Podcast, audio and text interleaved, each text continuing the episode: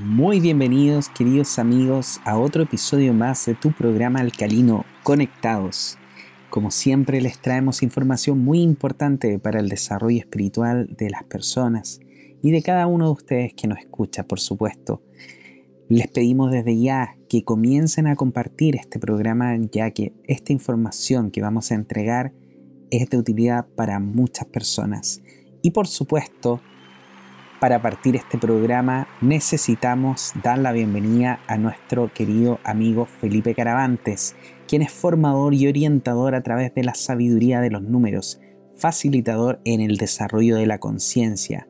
Lo puede contactar, por supuesto, a su correo electrónico contacto arroba felipecaravantes.com, en el Facebook como Felipe Caravantes Bernal y en el Instagram como caravantes.felipe. Y también Presentarme a mí, soy Juan Pablo Loaiza, terapeuta holístico, especialista en regresiones a vidas pasadas y tarot terapéutico yo. Si me quiere contactar lo puede hacer a través de mi página web www.juanpabloloaiza.com en mi celular más 569 6281 884 y en mi Instagram y Facebook como arroba jploaiza.o. Ya lo sabe queridos amigos, nos puede contactar a través de esos medios, mandarnos sus mensajes, qué le pareció a este programa maravilloso que el día de hoy les traemos. Un tema abierto donde vamos a poder conversar muchas cosas. Vamos a conversar del perdón, del amor, de la creación, de la felicidad, de muchas cosas muy importantes. Así que sin más preámbulos, los dejo con este programa de conversación abierta junto a mi querido amigo Felipe Caravantes.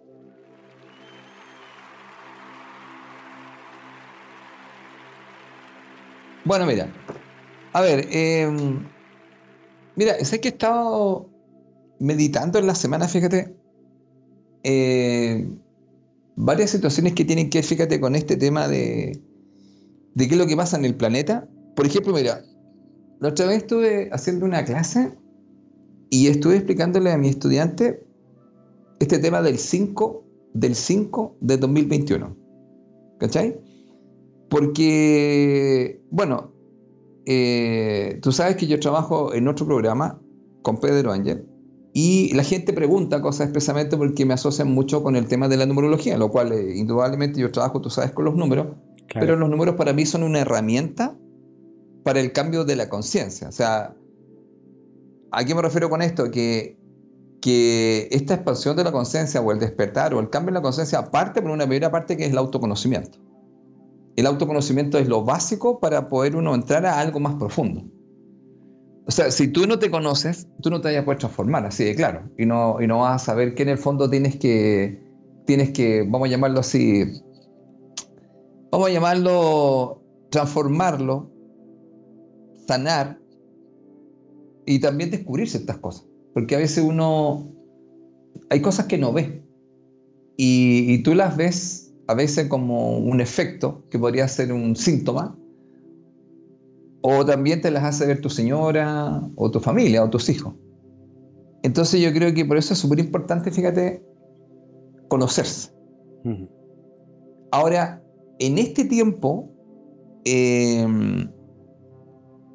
los números, por ejemplo, se han ido haciendo más conocidos, por lo que me he dado cuenta. Y la gente te está apuntando mucho por los portales. ¿Ya? Como por ejemplo, como lo que te está hablando. 5 del 5 del 5. que en el fondo es 5 del 5 del 2021. Claro, porque en este caso el 2021 se transforma en un 5 porque se suman todos los números, ¿no? Claro, exactamente. Por eso le llaman así 5 del 5 del 5. Pero claro, es 5 del 5 mm. del 2021.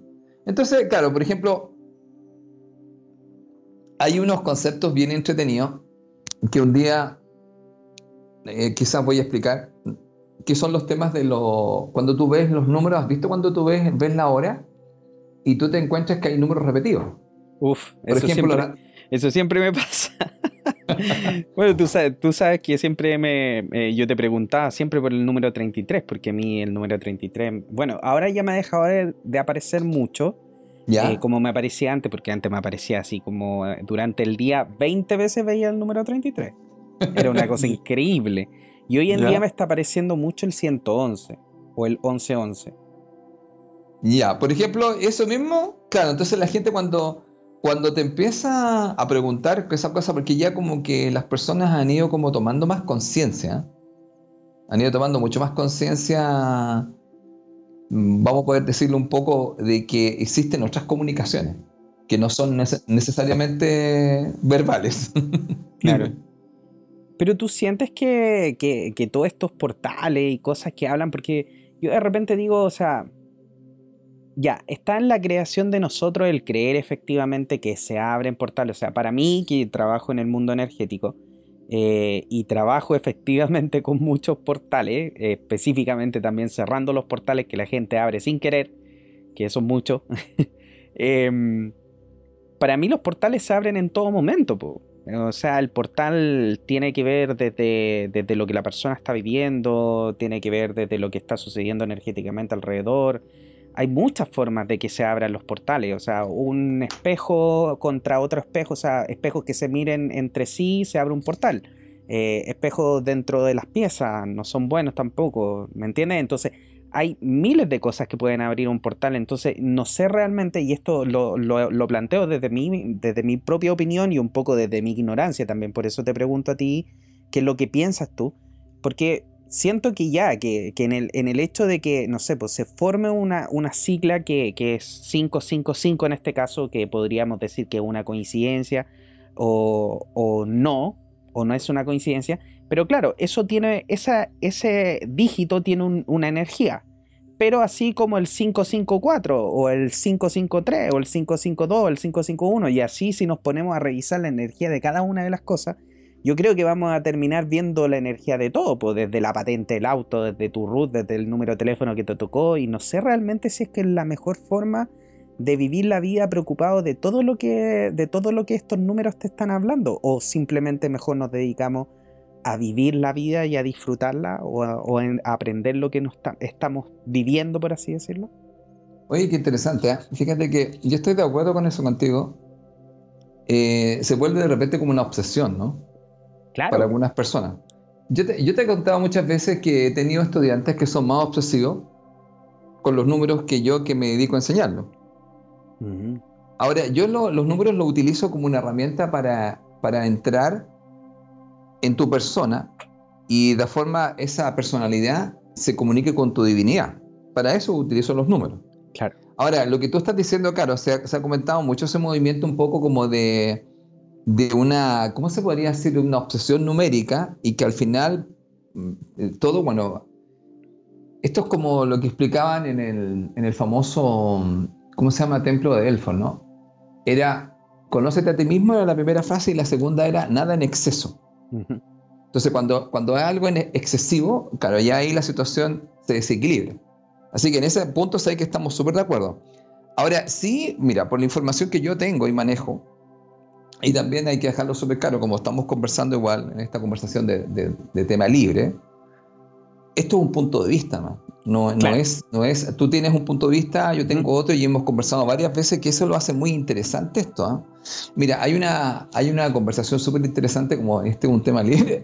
Me acuerdo que está Eckhart Tolle, no sé si conoces a Eckhart Tolle. Eckhart Tolle es considerado una de las figuras más influyentes en el mundo espiritual del planeta después del Dalai Lama. ¿Ya? Aunque yo tengo información de que, Eckhart Tolle es un iluminado, ¿ah? es una persona que está en otro, en otro nivel de conciencia distinto a los seres humanos que estamos acá bajo el concepto de la información que yo tengo. Y fíjate que él plantea una cosa súper interesante donde él te dice que él nunca te va a tratar de convencer de nada y que él solamente te va a dar un punto de vista. Por lo tanto, él te dice que si tú piensas que lo que él está hablando es una estupidez, él lo acepta porque es un punto de vista. Entonces, el mismo que es considerado un gurú, que se sienta, te fijas, en los escenarios y hay miles de personas viéndolo, que lo van a ver o que lo escuchan y es una autoridad espiritual, eh, el mismo te dice. Entonces, eh, lo que sí él te dice es que, que él te hace una invitación a que experimentes por ese lado, nada más. Pero él nunca te va a imponer eh, la visión que él tiene y el conocimiento que él tiene. Luego, mira, yo desde ese punto de vista, fíjate, nosotros pensamos lo mismo en el fondo, yo creo, en ese punto de vista. ¿En qué aspecto? Mira, yo tengo otra información distinta con respecto a eso, donde desde otro pensamiento no humano y desde lo que tú estás planteando, porque nosotros hay cosas que nosotros no tenemos, eh, no tenemos la información, ¿ya? Eh, la información ha sido muy manipulada. Y eso justamente en este tiempo en el planeta se van a dar más informaciones con respecto a eso. ¿ah? Donde que se van a desenmascarar un montón de situaciones que nos han dicho y que no son así. Y eso lo ha, digamos, lo ha manifestado distintos autores muy interesantes. Entre uno de ellos, fíjate, eh, Parise, que es un argentino muy bueno, que se me fue el nombre laboral, pero es el apellido, y él te muestra cómo han hecho las traducciones de arameo, de hebreo, y se han manipulado. Claro que sí. Pues. Entonces te dicen, esto es lo que dice acá. y ahí te metieron el... Mira, se llama ahora, me acuerdo, José Luis Parise. ¿Ya? Y entonces él te va diciendo, esto no es lo que dicen. Lo que dice es esto. y ahí tú te caes pancho y decís, ¿qué? Ya. Así que por lo tanto, dejando claro que hay información que está en el planeta y que a veces tú y yo nos podemos preguntar, oye, ¿será así? Yo solamente te puedo dar un punto de vista. Y el punto de vista sería el siguiente. A ver, primera cosa. Los números, vamos a, vamos a clarificar esto. Igual que los colores, ¿eh? podemos, hacer, podemos hacer dos comentarios. Mira, los números no es, no es, un, no es un grafismo. Cuando tú haces el número uno, ¿ya? y haces esto, no es solamente una gráfica, porque tú dibujas un número. Yo te puedo dibujar un número romano y te puedo decir, mira, este representa el 1. Claro. Te puedo dibujar un número maya con un punto y te digo, este representa el 1. ¿Se entiende la idea? Ya. Vamos a dejar claro lo siguiente desde un punto de vista no humano. Los números, cuando aparecen y están con nosotros, son una energía codificada que nos da un mensaje. Y por eso están aquí. Y ahora, como diría el quinto cuarto tolteca, no me creas nada de lo que digo, solamente escucha. Entonces, mira, desde los tiempos más antiguos, siempre los números han tenido un peso. ¿Por qué? Porque, mira, hasta en las escrituras más sagradas se hablaba, y si no me equivoco que está en la Biblia, te dicen, hasta los pelos de tu cabeza están contados. Claro. Ya. El número siempre tiene respeto. Por ejemplo, ¿qué edad tienes tú? ¿Cuánto pesas tú? ¿Cuánto ganas tú? ¿Dónde vives tú? ¿Qué hora es? ¿Qué día es? Esto te voy a explicar por qué. Porque mira, a nivel, primero te lo muestro a nivel pragmático. Un libro sin páginas, sin el número de la página, sería un desorden y un caos. No sabías dónde ir. Claro. Ya, no es lo mismo que tú tengas 32 años que tengas 41. Uno es la página 32 y otro es la página 41. Exactamente. Ya, esto te voy, a, te voy a contar algo. Lo primero, lo primero que hacen los números a nivel cuantitativo y energético ordenan. Así que lo primero que hace un número cuando te da, te va a ordenar. Ahora, ¿te va a ordenar en qué aspecto? Que si tú sabes leer el mensaje que hay ahí, y eso se llama descodificar. Por eso yo hablo de descodificación numérica, tú descodificas cuando tú descubres o descifras algo, porque también podemos hablar de algo que también te puedo comentar, que es algo súper interesante, que tiene que ver con los círculos de los cultivos. Porque también te podría decir, ¿qué te parece si habláramos también de eso y te dijera, ¿y sabes qué significa eso? Porque también no te podría decir, ah, oye, esas figuras son así. No, no, no, no, eso no es así. Entonces tú me podrías decir un montón de teorías, yo te puedo dar y te dar un punto de vista, lo cual no te estoy diciendo que sea la verdad, pero sí te puedo contar información que hay sobre eso. Claro. Ahora, ¿qué es lo que pasa? Eso, el número en sí, tanto el número, vamos, voy a, voy a ir a tiempos más antiguos.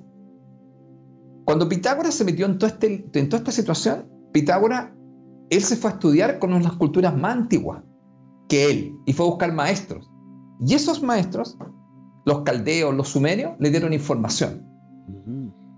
Por lo tanto, los números no son humanos y los números representan energía. Energía que tiene una información. Entonces, cuando tú ves números repetidos, si tú haces un análisis práctico, la probabilidad matemática de que tú veas, puedas, escucha, mirar y ver qué número está repetido es bajísima. Claro. Luego, no podrías decir que eso es una casualidad, porque bajo el concepto de lo que yo trabajo, eso no existe en el planeta Tierra. Claro. No, te voy a contar, no existe en el universo. Imagínate ahora, es una casualidad. Imagínate tú que hubiera un error entre que, la, entre que el planeta Marte se adelantara y chocara con la Tierra y tuviéramos un tema con la Luna. No, esta cuestión no es como el metro, ni el, ni el Transantiago, no, no, no, no, no. Esto no está hecho así.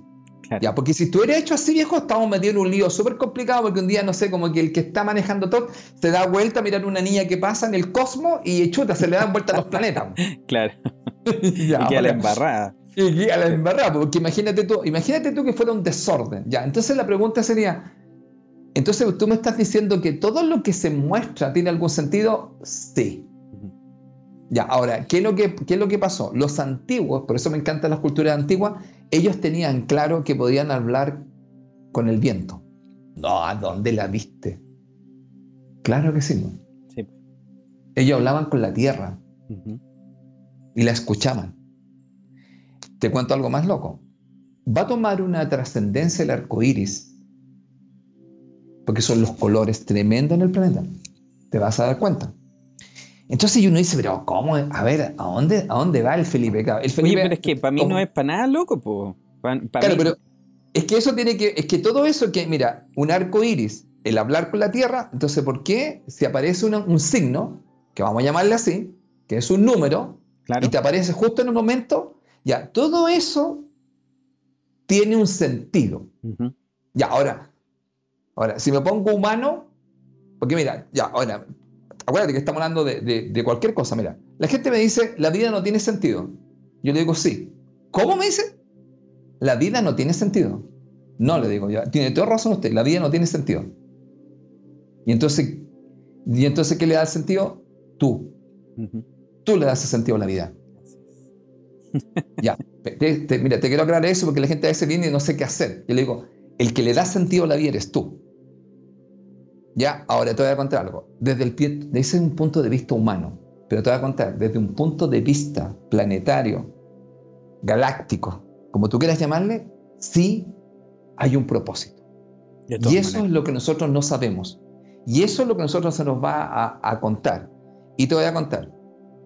Los números son los primeros mensajeros que están aquí para decirnos que un número es una energía. Mm. Y esa energía trae una información. Y tú lo sabes muy bien porque tu señora estudió conmigo el tema de los números. Entonces, cuando le dan una fecha o le dan un nombre, ella puede hacer una descodificación y encontrarse que hay una información que a la persona le hace sentido. Y créeme que lo anda haciendo todo el tiempo con todas las personas que conoce.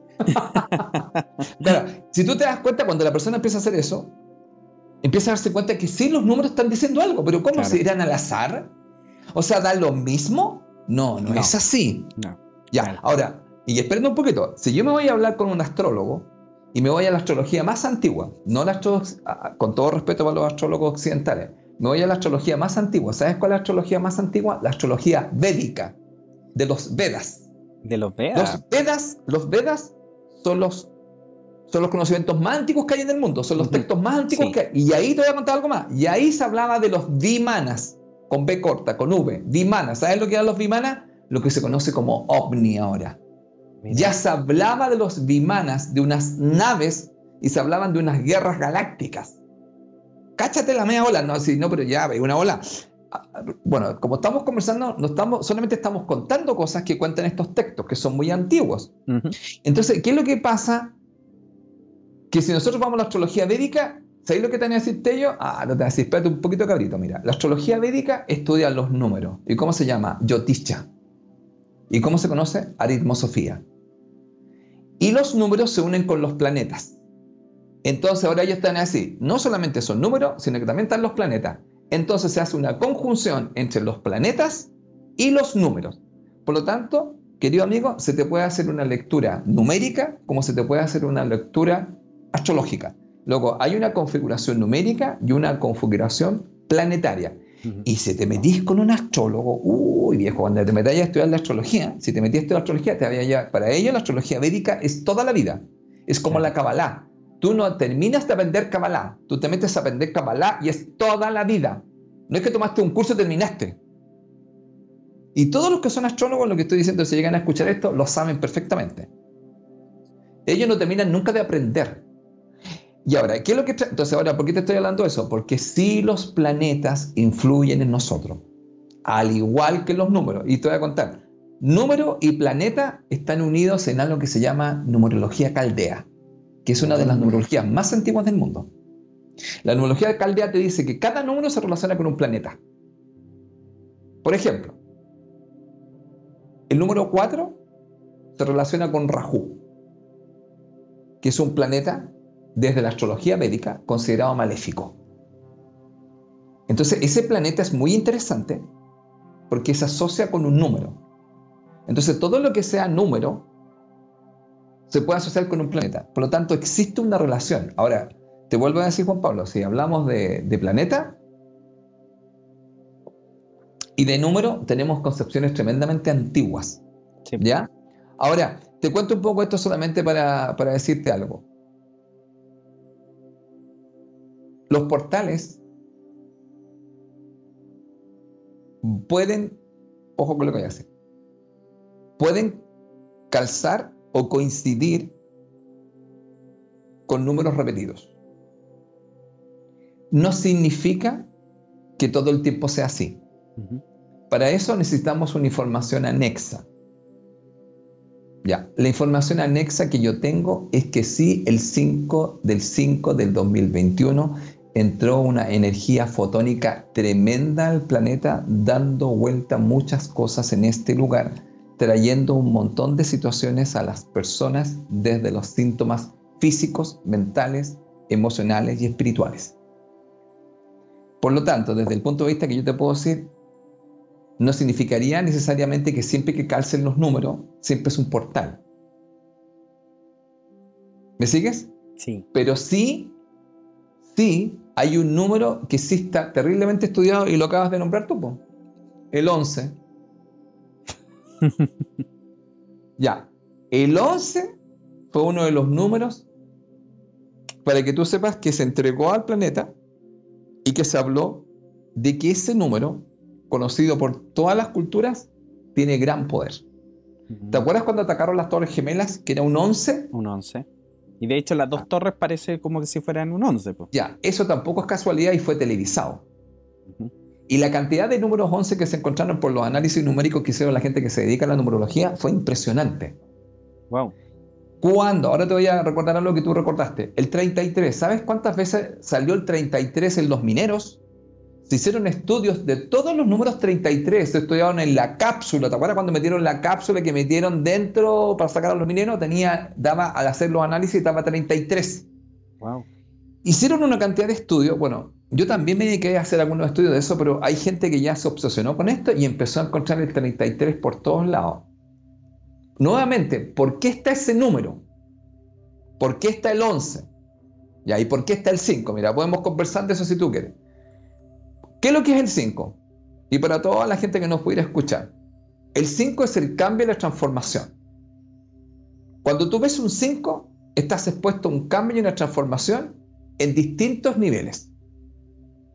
¿Ya? Entonces, cuando la persona está viendo un 5, 5, 5, por ejemplo, esa persona está expuesta a un cambio y una transformación que viene hacia él porque él lo vio.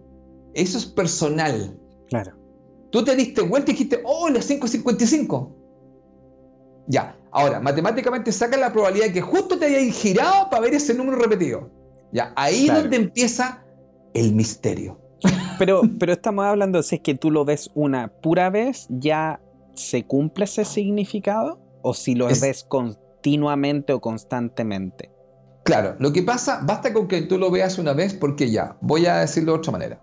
Y ahora voy a hablar desde otro punto de vista que también puede ser cuestionable. Nosotros tenemos asesores de la divinidad, vamos a llamarle así. Antiguamente tenían otros nombres, se les llamaban ángeles. De hecho, nosotros en, la, en las regresiones los vemos y conversamos con ellos y son nuestros guías espirituales. Y ellos están constantemente con nosotros. Ya, digámosle así, ya, te lo voy a contar así. Nosotros tenemos una parte que hemos dicho que somos una personalidad, pero también, o una persona, de ahí viene la palabra persona, personalidad. Claro. De ahí viene el tema, pero también tenemos una parte divina que se llama el fractal de la divinidad. Fractal viene de fracto y significa parte de la divinidad. Luego, el fractal de la divinidad está con nosotros y toma una personalidad. Ya.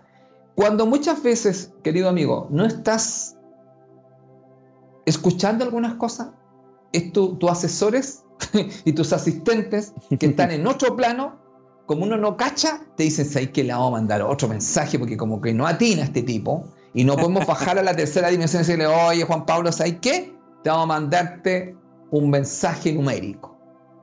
O se llama una señal numérica. Y entonces, como ya se sabe desde la antigüedad, mira, te voy a contar, en este momento yo miro mi, mi reloj y dice 11:11. Por lo tanto, lo que te estoy diciendo Acaban de entrar ellos y acabo de mirar y dice 11-11. Claro. Ellos están aquí en este momento, bajo mi concepción. ¿Y qué estarían diciendo? Que cuando tú a veces no ves, no escuchas y eres inconsciente, te tengo que hablar de otra manera. Entonces te mando un mensaje numérico. Y en ese momento, tú miras eso. Como yo estoy mirando ahora, 11-11. ¿Y qué significa eso? Entonces tú te puedes quedar pensando, oye, que han hablado del 11-11, ¿no? Ya. Solamente querían que tú tomaras conciencia que a lo mejor podría ser, por si acaso, que hay un mensaje para ti. ¿Por qué? Porque la gente respeta los números. Mira, todas las personas respetan los números le tienen mucho respeto porque sabe que los números son cuantitativos. Y tienen un gran respeto, tanto que te dice, a ver, vamos a... ¿Hay escuchado cuando te dice, vamos a ver los datos duros? Y eso es números. Como te decía, Juan Pablo, ¿cómo vamos en el rating? Ah, mira, Felipe, estamos en tanto. Ah, Juan Pablo, ¿bajaste de peso? Sí, a ver, anda a pesarte. ¿Y qué voy a salir? Un número. y ese número te va a indicar, mira, mira, y te puede hacer tomar conciencia de un chachazo. Te voy a tomarte la sangre y voy a cachar cuánto azúcar tenía. Ay, se mueve, se mueve entre 80 y 90 y 100 y ¿Qué? ¿Qué, qué, qué, qué, tengo azúcar? ¿Cuánto? ¿120? Mira, un numerito como te puede cambiar la conciencia muchachazo. Invitaba a diabetes tipo 2. Y por un número. Porque el, doctor, cuando te tome, la, te tome esto, no te va a decir, ah, usted tiene diabetes. No te va a decir, vamos a tomarle una muestra y vamos a cachar cuánto tiene usted ahora.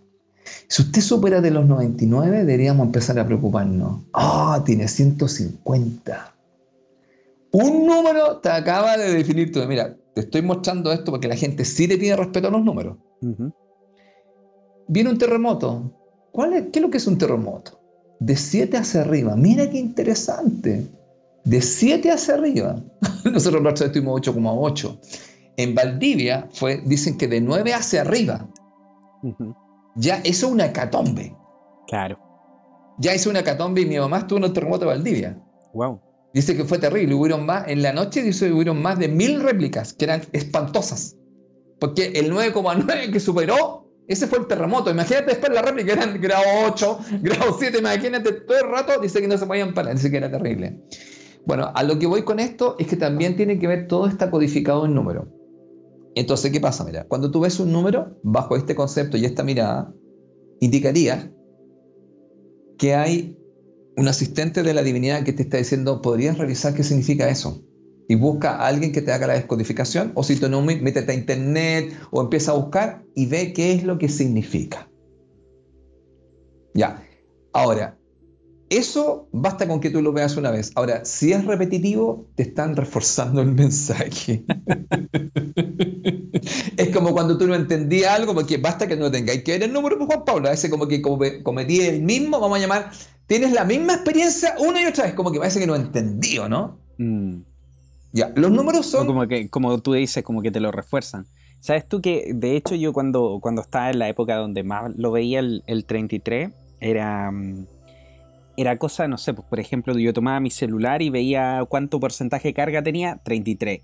Veía la hora, 33. Eh, miraba hacia un lado y aparecía un número 33. De hecho, una vez estaba en la casa de una amiga y estábamos conversando y yo le estaba contando esto porque me aparecía el 33. Y yo le dije, mira, voy a mirar aquí en este lugar y te apuesto que encuentro uno. Y miro y en, dentro del, refrigerador habían como varias cosas pegadas y uno de los aparecía un número de teléfono como de gas para llamar a pedir un eh, gas. Y el número decía 33. Y yo le dije, mira, ahí está. y como que mi mente lo, identificaba así, súper rápido. Entonces, bueno, en ese, en ese entonces yo tomé mucho tu consejo que, que lo conversamos. De hecho, bueno, Felipe aparte de, toda la cifrología que tú realizas, eh, hay, mucha, mm, hay mucha sabiduría en, las cosas que, tú conversas y, en ese momento yo me acuerdo que tú me, comentaste que, era un momento para poder dar gracias porque efectivamente era como una conexión con mi guía. Y, sabes que lo, hice, lo empecé a hacer y empecé a sentir que, que funcionaba mucho. Y hoy en día yo siento que ya no lo necesito tanto ver porque siento que entré en esta mm, eh, en este día a día de agradecer, ¿cachai? Como que ya hoy en día no me cuesta tanto agradecer, sino que antes, claro, tenía que ver el 33 y si lo veía agradecía. Hoy en día como que no lo veo y yo digo, hoy no he visto el 33, no he agradecido, ay, me pongo a agradecer. Entonces yo digo, claro, o sea, el 33 se me mostraba para que pudiera agradecer, hoy en día ya aprendí que tengo que agradecer, entonces no necesito verlo para poder hacerlo, ya hice el aprendizaje. Entonces, claro, entiendo muy bien lo que tú me quieres decir, Felipe, porque me lo mostraban cantidad de veces, quizás para que yo entrara en esa, eh, en esa energía de agradecer y hoy en día que, me siento mucho más de esa forma, eh, siento que ya mis guías me están diciendo ya, ok, ya no necesitamos mostrárselo tanto. Oye, pero está súper bueno que lo digas eso al aire porque me refiero a importante...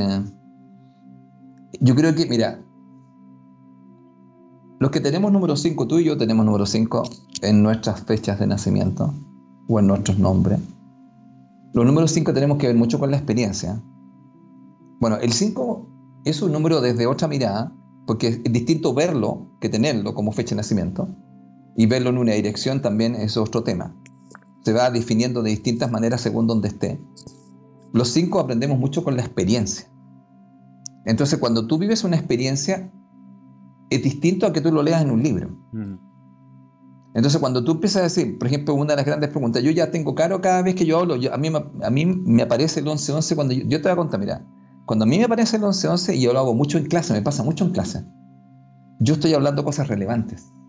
Eso yo mm. la tengo súper claro. Yo cuando a mí me sale el 11-11 es porque yo lo que te voy a decir, podríamos decir así entre comillas, ¿Te va a generar conciencia o es una cosa relevante, aunque pudieras no creer lo que yo te digo? Porque tú no tienes nada de que creer lo que yo te diga. Yo solamente me he dado cuenta que cuando estoy hablando cosas que tienen que ver mucho con la parte espiritual, es decir, vamos a llamarla la parte espiritual, que tiene que ver con la conciencia o algo que tiene que ver con la trascendencia.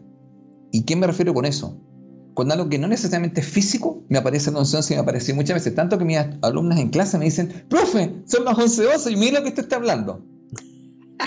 Porque ellos ya, ellos ya se han dado cuenta que cuando de repente, mira, estoy hablando contigo ahora como estamos en tema libre y empiezo a hablar de otra cosa y me salgo del tema, entre comillas, de los números y me voy a hacer a otro tema porque los números lo que hacen es hablar de procesos y áreas que tengo que yo revisar y trabajar y vivir y experimentar y hay temas relevantes. Entonces cuando aparece, por ejemplo, un tema, por ejemplo, yo te voy a mostrar algo más, mira, aprovechemos.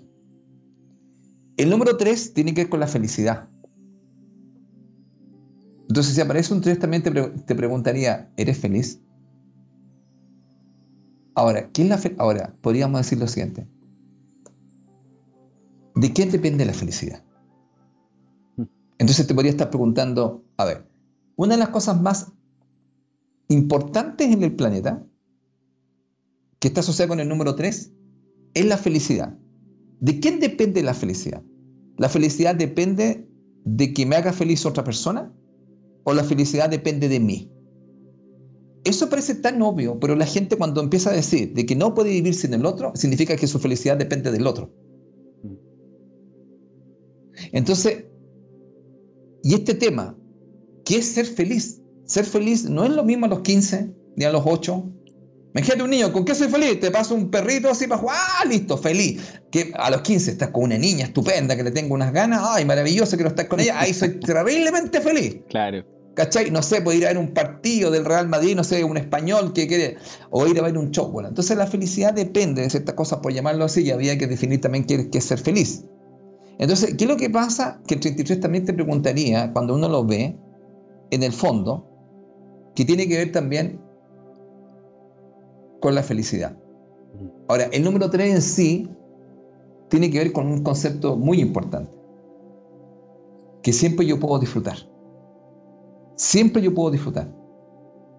Ahora, ¿qué es lo que te podría indicar el número 3? Que muchas veces te dedicas a mirar las cosas que no tienes. En vez de revisar lo que tienes, en vez de mirar lo que tienes. Y dar las gracias por lo que tienes. Por ejemplo, indudablemente ahí el 3, cuando yo te dije dar las gracias, ¿por qué? Porque el 3 nos habla de gratitud. Y significa, y eso también el número 3 nos habla de abundancia. ¿A qué me refiero con eso? Si quieres tener más, parte por dar las gracias de lo que tienes. Porque mucha gente te dice, ¿cómo yo puedo ser eh, abundante cambiando la frecuencia? ¿Y cómo cambia la frecuencia? Observa lo que tienes y da las gracias por tener todo eso. Pero no solamente por cosas materiales, por tener tu hijo, por tener tu señora, por estar sano. Y sabes tú, Felipe, también que a mí me ha pasado últimamente que me he dado cuenta que, que no solamente dar gracias por las cosas buenas que nosotros tenemos, porque nosotros lo hemos conversado en más de una oportunidad. Todo lo bueno, todo lo malo realmente no existe. Y quiero, quiero explicarlo bien, bien claro esa parte, porque algunas personas van, a, van, a, decir, pero, como lo bueno, como lo malo no existe. O sea, hay cosas que para mí son buenas y cosas que para mí son malas. Claro que existe lo bueno y lo malo para ti, pero existe para ti. y ese es el tema, que en el universo por así decirlo. Y esto no solamente lo hablo de lo que yo he estudiado, de la experiencia que he tenido, también, por ejemplo, en las regresiones, nosotros muchas veces lo he, visto, lo han hablado los mismos maestros con los que nos conectamos, y siempre nos dicen, lo malo no existe, lo bueno no existe. ¿Qué es lo que existe? Existes tú. Y tú tienes un punto de vista. Ese punto de vista te puede llevar a sentir que algo es bueno o sentir que algo es malo. No necesariamente eso es bueno o es malo, simplemente es. El que lo define, como tú decías delante Felipe, eh, eres tú el que le da sentido. Así es. Eres tú, en este caso, el que define si es que esto, lo que estás viviendo, es bueno o es malo.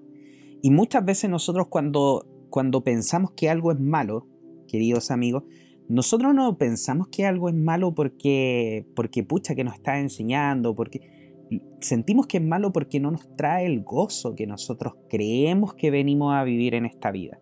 Porque nosotros pensamos que la vida, la vida que nosotros estamos viviendo es una vida para ir a tirarse a la playa y disfrutar y estar en el sol y ojalá tener mucho dinero y comer rico todos los días. Y claro, es una forma de verlo, es, un, es una programación en realidad que nos han hecho. Creer que la vida solamente se disfruta cuando nosotros tenemos dinero, cuando tenemos tiempo libre, cuando estamos tirados en la playa o cuando estamos en medio del bosque, son programaciones. Ustedes están programados para pensar de que la vida, una buena vida, va a ser de esa forma. Y no es así. La vida no necesariamente es así, porque de las cosas que yo he ido entendiendo, y, perdóname Felipe, quizás si, si dentro de mi punto de vista estoy, estoy equivocado, pero yo lo que he sentido mucho últimamente es que el alma en sí muchas veces no viene a buscar eso. Porque el alma, cuando viene a este, a este plano, porque hay que entenderlo nuevamente, la otra vez lo dije, lo vuelvo a decir, este no es el comienzo. Nosotros no aparecemos así como de la nada aquí y somos personas y de repente nos vamos y volvemos al cielo y ahí donde nos quedamos. No, es totalmente al contrario. Nosotros existimos en el otro plano y tomamos la decisión de venir a experimentar cosas aquí. Y para el alma, ese proceso es literalmente un pestañazo. Imagínate, Felipe, que el otro día yo estaba haciendo una sesión de regresión y le, le pregunto a la persona, ¿cuántas vidas has reencarnado en este planeta? ¿Sabéis cuántas me dijo? ¿Cuántas? Más de 1400 vidas. Imagínate. En este planeta. O sea, estamos hablando de este planeta. De este planeta, claro. ¿Cachai? Entonces, ¿y por qué estás tanto rato aquí? Porque vengo a aprender. Entonces, una vida que es el momento presente que estamos viviendo nosotros aquí, ustedes que nos están escuchando en sus casas, esta vida para el alma es literalmente un pestañeo. Y muchas veces cuando el alma se da cuenta, cuando, cuando se da cuenta de los problemas que tú tienes y lo que estás viviendo y todo lo que tú estás sufriendo, literalmente dice, oye, relájate, es parte del aprendizaje. Pero nuevamente, eres tú, es tu punto de vista, como tú lo ves. Y como decía Felipe, ¿eres feliz? La felicidad depende de cómo tú también vas a ver todo esto. Dar gracias depende también de que tú te hagas consciente de que todo lo que sucede a tu alrededor, nuevamente desde tu punto de vista, sea bueno o sea malo, si tú das gracias por todo lo que te está sucediendo, créeme que la vida va a empezar a ser mucho más fácil, mucho mejor, la vas a empezar a sentir más dulce, la vas a empezar a disfrutar. Y no quiero decir que no te vayan a pasar estas cosas malas. Por ejemplo, justamente hoy día yo venía hablando con un amigo mientras venía en el auto acerca de algo similar a esto. Y yo le decía, mira, este auto que está enfrente de nosotros, porque venía un auto así como en una calle que era súper chica, yo no podía adelantarlo y el auto estuvo como 10 minutos enfrente de nosotros y el auto iba lento, lento, lento, lento y yo no podía adelantarlo, no, literalmente la calle no me dejaba hacerlo. Y yo le digo, mira, yo a este auto podría pensar de que es algo malo, podría enojarme, podría decir, oye, pero ¿cómo no se mueve? ¿Cómo no me deja pasar? qué tan desconsiderado, cómo anda en esta calle que no sé, pues para andar a 70 está andando a 40, ¿cachai? Yo le dije, podría entrar efectivamente en, ese, en, ese, en esa energía, ¿cachai? Que, que es muy simple que nosotros entremos hoy en día en esa energía. Yo le dije, o también podría pensar de que este auto, esa persona salió tarde o quizá efectivamente no puede andar más rápido para poder retrasarme a mí, para que yo viva o no viva una experiencia más allá. ¿Qué hago? Acepto y agradezco. Y ahí es donde me quedo. Oye, estoy súper de acuerdo. La otra vez me pasó una talla que me hace mucho sentido que, bueno, mira, salgo del departamento y bajo por la escalera porque yo, digamos, a mí me gusta bajar por la escalera y subir por la escalera. Y sucede que se me olvidó algo. Y sabes tú que, típico, voy así que llegando abajo y digo, ah, se me olvidó esta cuestión. Y la, primer, la primera reacción fue esta, ¿cómo se me olvidó esta cuestión? A quejarme. y sabéis que en un momento dado, mira, mira el pensamiento que tengo, que me hace mucho sentido lo que tú acabas de decir, y que me llamó la atención tanto que me, me sorprendí de mí mismo. mira, lo que me, mira, mira lo que me llega como pensamiento. Me llega algo así, me dice, esto que está pasando podría significar que el que no vayas y salgas en el momento que tienes que salir, ya pudiera pasar algo. Si tú salieras en este momento. Al retrasarlo y al ir a buscar lo que tienes que buscar, eso no va a suceder. Y subir las escaleras, tranquilamente llega acá con una sensación muy distinta. Y tomé mi celular, se me había quedado el celular. Y bajé, tranquilamente. Y me acordé de que había una película muy interesante que hablaba sobre estos seres que se metían y te hacían ciertas cosas para que tú fueras a un lugar y a otro. Mm. Y, sabes que yo no sé por qué te voy a contar que me sorprendió que yo haya tenido ese pensamiento que no sé, bueno, en realidad, bueno, esto es como preguntar de dónde vienen los pensamientos, o realmente, fíjate, algo me dijo, no te lo tomes así, porque esto podría tener un significado para ti, no el que tú le estás dando, sino para cómo se me olvidó el celular, claro. sino que era que eso ocurría porque tenía un sentido y un propósito en algo tan simple como que se me quedó esto. Claro, pero eso me hacía que me devolviera. Ya, entonces, es interesante esto, fíjate, porque tú lo acabas de decir igual, ¿ah? eh, claro, ese sería justamente uno de los temas que yo te conversaba de una nueva conciencia, que las cosas ocurren por algo, cuando vemos los números, ocurren por algo, tiene algún sentido, porque hoy día empezamos a conversar de números, después terminamos hablando sobre la felicidad, ¿por qué empezamos a hablar sobre la gratitud? Y una cosa súper importante que tú dices, eh, agradecer todo, no solamente lo positivo, por llamarlo así, desde el punto de vista humano. Lo que pasa que, como dices tú, nosotros tenemos un marco teórico así tan, eh, bueno, es, es, también por lo que se explica que nosotros venimos a vivir la dualidad. Entonces, blanco-negro, ¿ah? eh, luz y oscuridad, no sé, e, enfermedad, salud. Entonces, pero, claro, esto está cambiando y justamente, como tú planteas muy bien, estás recibiendo mensajes desde otros lados, como tú, como, tú lo estás diciendo acá, ¿cierto?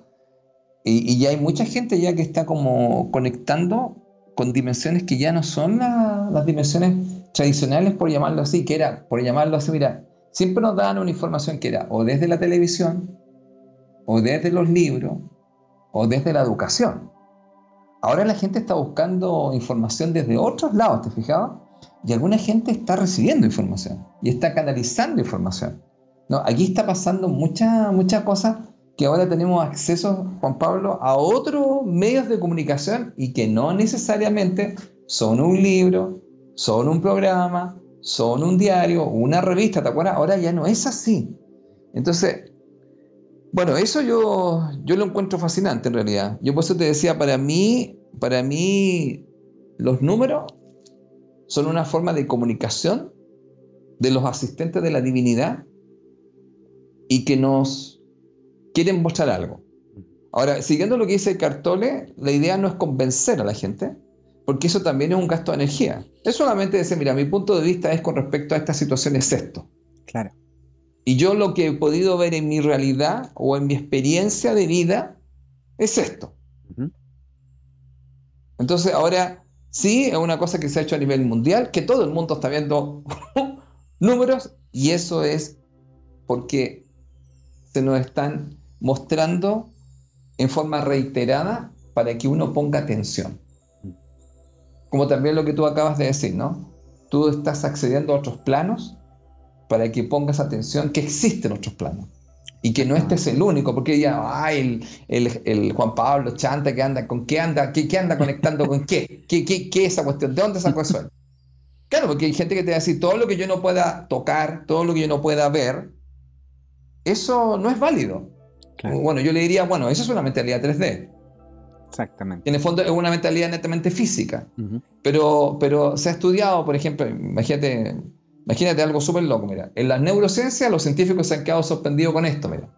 La neurociencia explica en unos experimentos que han hecho, que yo siempre estoy estudiando cosas así, donde aquí vaya a mezclar las dos partes. El científico está estudiando algo y cacha que un tipo se imagina, mira, se imagina haciendo algo y él empieza a tener un cambio en sus redes neuronales al empezar a imaginar algo y empieza a cambiar todo un pH y hormonas en el cuerpo, pero como si solamente lo imaginó. ¿Y dónde está la imaginación? ¿Está en algo físico? No, pero el tipo me dice, imagina esto, imagina esto otro. Entonces yo me acuerdo siempre en los libros que yo leía, la imaginación es el taller de Dios. Totalmente. Entonces, mucha gente, así como tú y yo, imaginamos cosas que después, ¿qué pasa? Se manifiestan. Entonces, ¿dónde la estoy creando? ¿Dónde? En algo no físico. En algo metafísico. ¿Y te acuerdas cuánto antes decía, no, que la metafísica vale? ¿Ah? ¿Y, qué, y, al final, ¿qué, ¿no ha pasado que somos más metafísicos ahora? Claro. Porque imagínate, entonces, ¿qué es lo que yo encuentro interesante esto? Que se está generando una conexión mucho más fuerte entre algo que es físico y algo no físico. Y para mí los números no son físicos, son un concepto. El uno. Y yo te quería hablar algo más, mira, el color también está unido con los números. Y por ejemplo, el color no es color, ¿y qué es lo que es? Es una frecuencia, vibratoria. Y entonces tú la miras y la ves como rojo. Claro. Pero eso no es así, no es, no es que yo agarre un lápiz y pinte, no, cuando tú pintas y sale rojo, estás conectando con una frecuencia vibratoria. Y eso te lo puedes poner. Y lo puedes usar. En la India te lo voy a contar así. En la India las gemas tienen colores. Ya. ¿Sabes lo que te diría un astrólogo? Te diría, esa gema tiene una frecuencia y una energía que a usted le va a influir en su vida. Ah, ¿dónde la vio? ¿Dónde la vio que con un cristal de un color?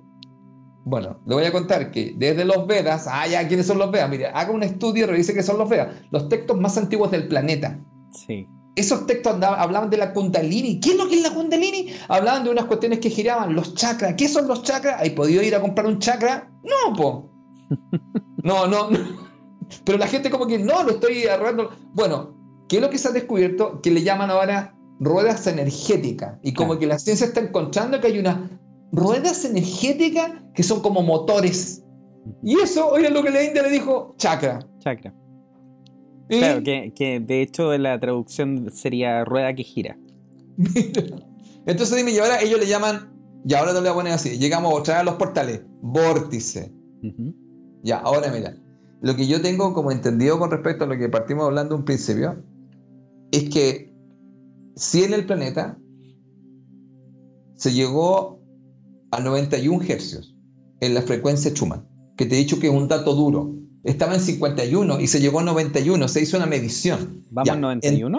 claro, entró una energía fotónica el 5 del 5 en ese periodo que fue tremenda. ¿Y sabéis cuándo se provocó el pic? Dicen el 7. El 7. Y estamos a 13.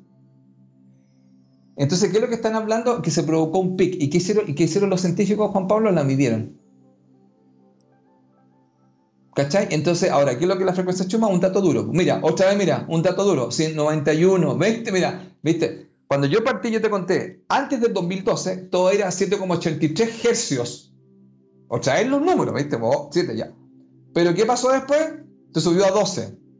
¿Y qué fue lo que se dijo? Aunque se rieron de un nombre de un científico que se llama Greg Braden, él dijo que estaba la sensación en el planeta que los días pasaron de 24 a 16 horas.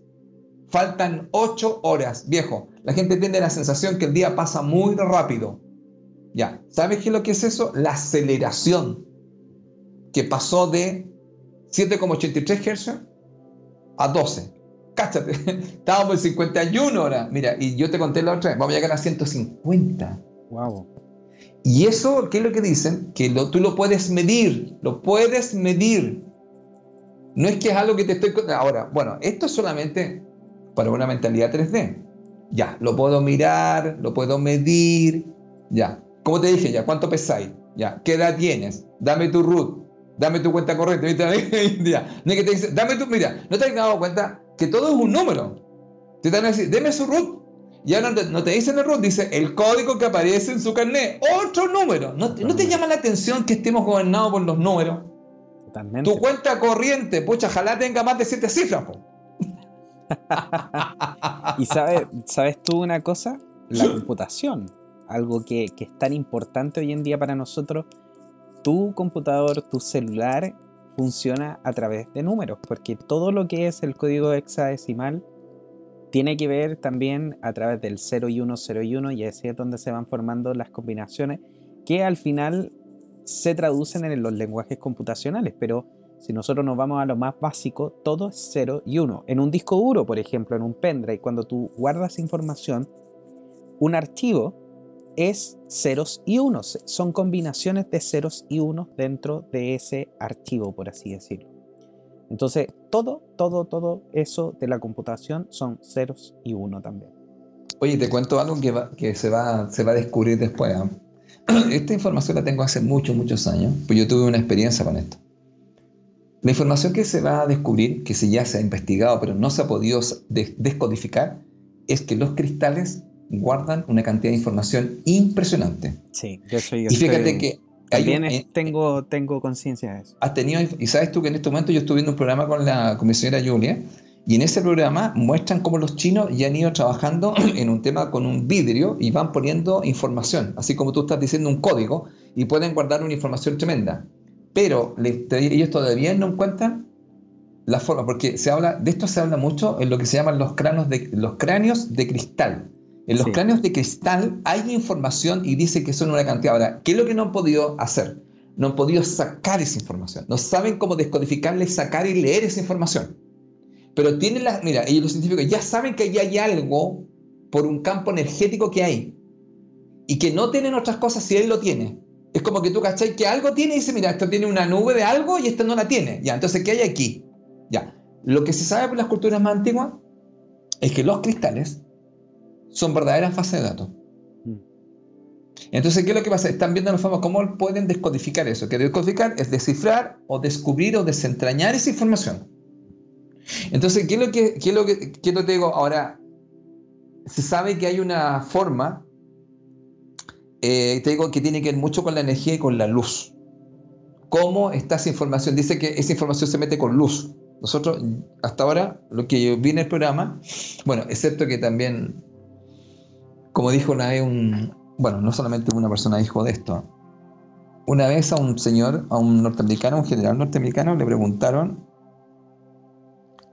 que habían, por ejemplo, le dijeron, él, le dijo a un hombre, le dijo, mira, cada vez que te encuentres algo nuevo, eh, ya los, em, los servicios militares tienen entre 25 y 50 años que ya saben eso. Cada vez que sale un nuevo, un nuevo descubrimiento, eso ya los militares lo tienen descubierto hace 25 o 50 años antes. Y cuando dice, oh, hemos descubierto tal cosa, esto ya lo tienen ya hace lo rato. Entonces, imagínate tú, a lo mejor ya se ha descubierto este tema. Bueno, no te olvides, amigo, que famoso caballo de Troya. Caballo de Troya. Que la otra vez está hablando, ¿te acuerdas? ¿Cómo se llama tu amigo con el que está ahí? Con Pablo, con Pablo Orellana, que le mando un saludo. Con Pablo Orellana, ¿cachai? Y J, bueno, y lo que estábamos conversando, pues, entonces tú decís, viajaban en el tiempo, ¿en qué año era eso? En el 1970 y de hecho fue antes del 73, fue antes del, de todo lo que sucedió aquí en Chile. Pero, pero claro, o sea, hay tanta información de eso y sabes tú, esto que, que hablabas acerca de los colores y de los chakras, para mí, bueno, yo que soy maestro de Reiki, una de las cosas ah. principales que nosotros también eh, eh, enseñamos con respecto a eso. Tú sabes que los colores de los chakras son, nosotros tenemos siete chakras principales que, parten desde entre medio de las piernas, que es el chakra raíz, el que va en conexión hacia la tierra, hasta el chakra número 7 que nosotros lo tenemos aquí en la parte eh, del tope de la cabeza que va conectado con el universo. Ahora, hay personas que dicen que hay otros chakras más que son chakras que están como en el aura y todo eso. La verdad es que yo nunca lo he comprobado, así que la verdad no puedo hablar de eso. Pero sí sé que existen, eh, pero, perdón, que existe la información por ahí. Eh, pero cada uno de esos chakras principales que tenemos nosotros, que son siete, cuando tú tomas la luz que viene desde el sol y tú colocas un prisma, se divide en siete colores que son efectivamente los colores de los chakras. Entonces, cuando nosotros tomamos sol, de cierta manera, nosotros nos recargamos de los mismos colores que tienen nuestros chakras. Entonces, una gran forma de poder hacer em, esto de, recargarnos de energía, y si ustedes andan muy bajos de energía, tenga en cuenta que nosotros somos seres solares. y de hecho, hace mucho tiempo atrás, unos científicos brasileños, ya que estábamos hablando de descubrimiento, unos científicos brasileños descubrieron que la melamina de la piel humana, que es el que nos da el pigmento, el color de nuestra piel, eh, la melamina es, era como la fotocelda más sensible y más perfecta que existía. De hecho, las celdas solares que capturan la luz del sol y generan electricidad tienen una, capacidad de captura así como de, no sé, voy a inventar, pero es como menos del 1% de la luz que, que les llega, lo que ellos pueden tomar como energía es muy, muy bajo. Y creo que la melamina era como 500 veces más potente que eso. Entonces, efectivamente, nosotros somos seres que podemos tomar luz, que podemos tomar energía a través del sol, a través de los colores que vienen, que en este caso viene decodificado. Recuerden que el color blanco, la luz blanca que nosotros vemos, son todos los colores que están ahí, que se juntan, por así decirlo, por eso nosotros los vemos blancos. El color negro es el color que absorbe todos los colores, por así decirlo. Y de hecho nosotros cuando vemos un color, no, no es que esa, ese color este, este, o sea, esa frecuencia es la que se rechaza. De hecho, nosotros vemos un color, por ejemplo, ya el color rojo. Entonces, todos los demás colores que no pertenecen al color rojo, ese objeto que es de color rojo los absorbe y en la frecuencia que rechaza es la frecuencia que nosotros al final terminamos decodificando con nuestro ojo y vemos el color rojo. Entonces, mm. nosotros lo que vemos es la energía que de cierta manera el objeto rechaza y sale hacia afuera, por así decirlo. Entonces el color blanco son todos los colores que eh, se rechazan, por ende nosotros lo vemos blanco. Pero el color negro es la absorción de todos esos colores. Mm. Entonces, qué, buena, tu explicación. Eh, claro, y ahí está efectivamente lo que nosotros hablábamos también, pues, de, lo, del blanco y del negro, pues de absorberlo todo o de rechazarlo todo o de reflejarlo, digamos reflejarlo más que rechazarlo, de reflejarlo todo o de absorberlo todo, pues y eso igual son, como siempre hemos dicho, son, son, dos, son dos extremos, pues y ahí es donde tenemos que aprender a mostrar nuestros colores. Oye, qué hermoso lo que dijiste, ¿eh? está muy bonito eso. Sí. Tenemos, sí. Oye, está, mira, sé que quería comentar algo a la gente que, mm, que le gustan las mascotas, oye. ¿Qué te parece? Claro. Eh, mira, la otra vez, hace mucho tiempo, estábamos conversando, creo que acá lo conversamos un poco en ese, de las mascotas, que están tan, tan, tan, hay tanta mascota ahora con nosotros, ¿ya?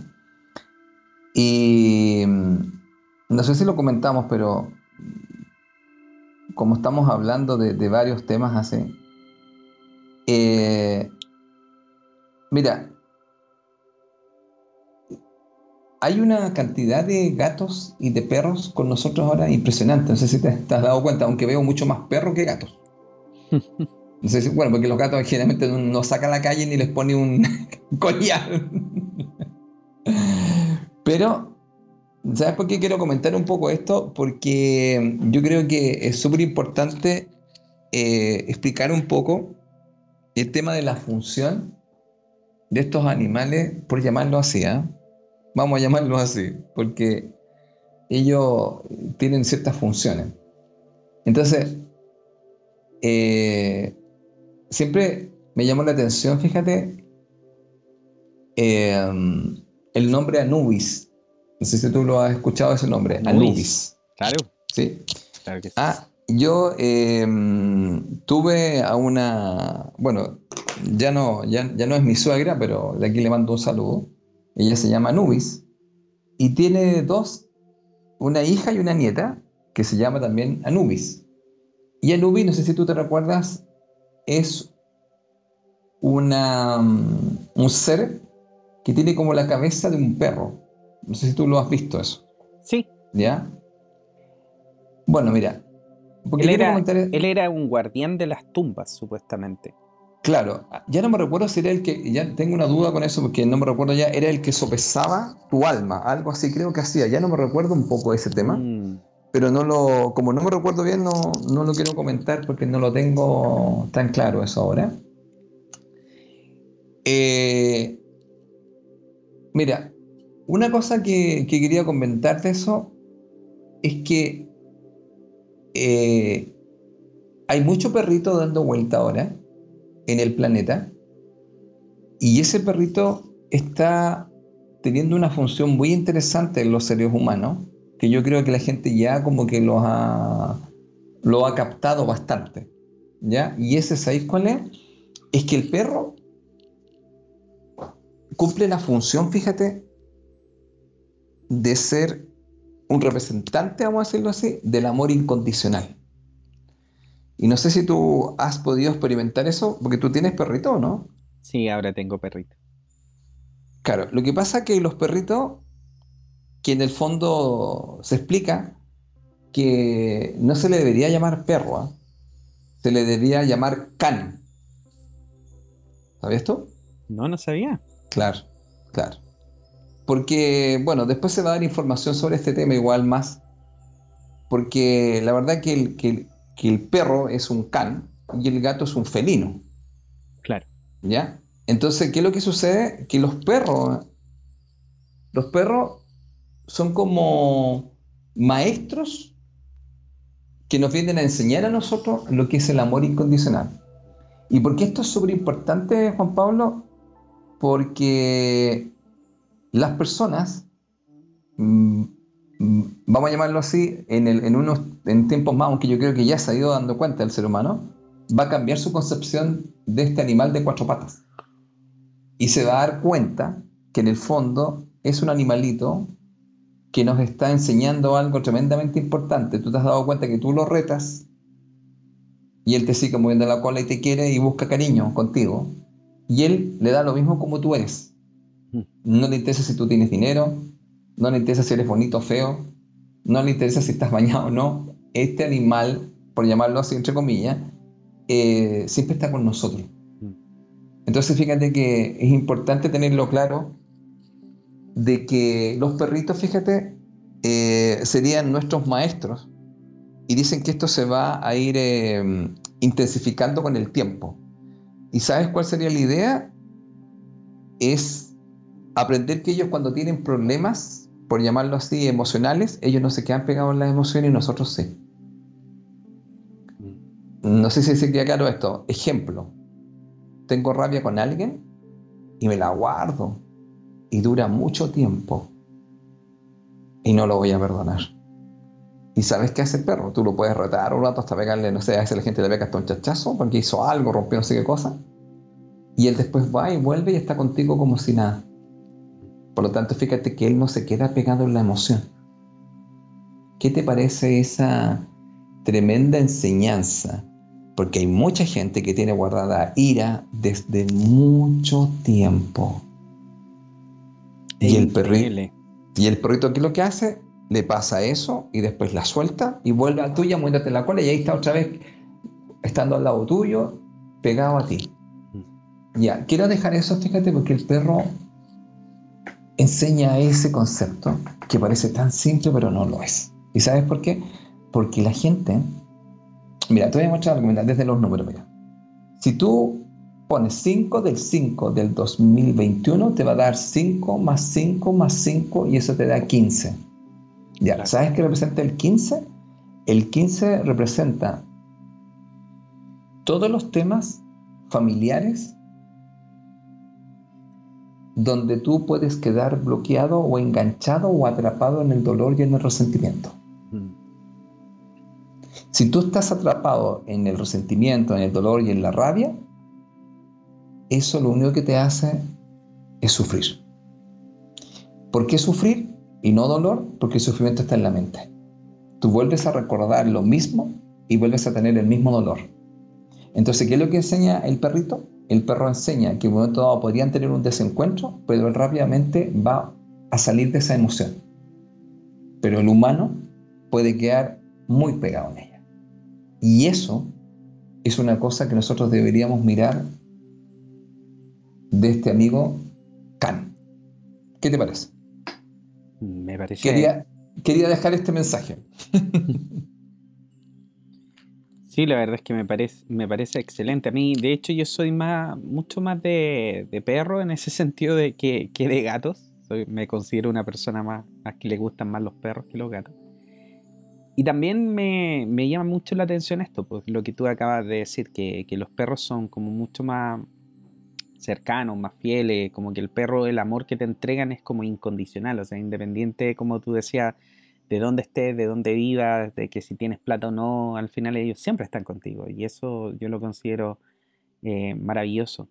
Y como tú dices, el tema del perdón es un tema súper especial, ¿ah? porque yo siento que todavía muchas personas no entienden el real concepto y el real poder que tiene el perdón y que eh, estas personas que de repente tienen esta sensación de que, ah, no lo voy a perdonar porque tengo rabia y cosas por el estilo, muchas veces estas personas piensan de que el perdón se le entrega al otro y que el otro se va a sentir mejor o que voy a estar quitándole quizá el peso al otro. Y, y no, no tienen el concepto que el perdón tiene que ver con uno mismo. O sea, nosotros, no, nosotros podemos perdonar al otro, soltar el otro, pero realmente al que le sirve el perdón es a uno mismo.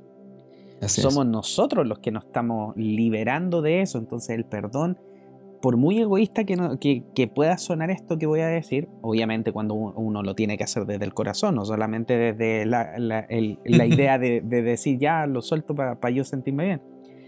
Uno cuando perdona de corazón, tu alma es la que se libera tú eres la que eh, eliminas esa energía o detienes esa rueda de karma que está, que está dando vuelta.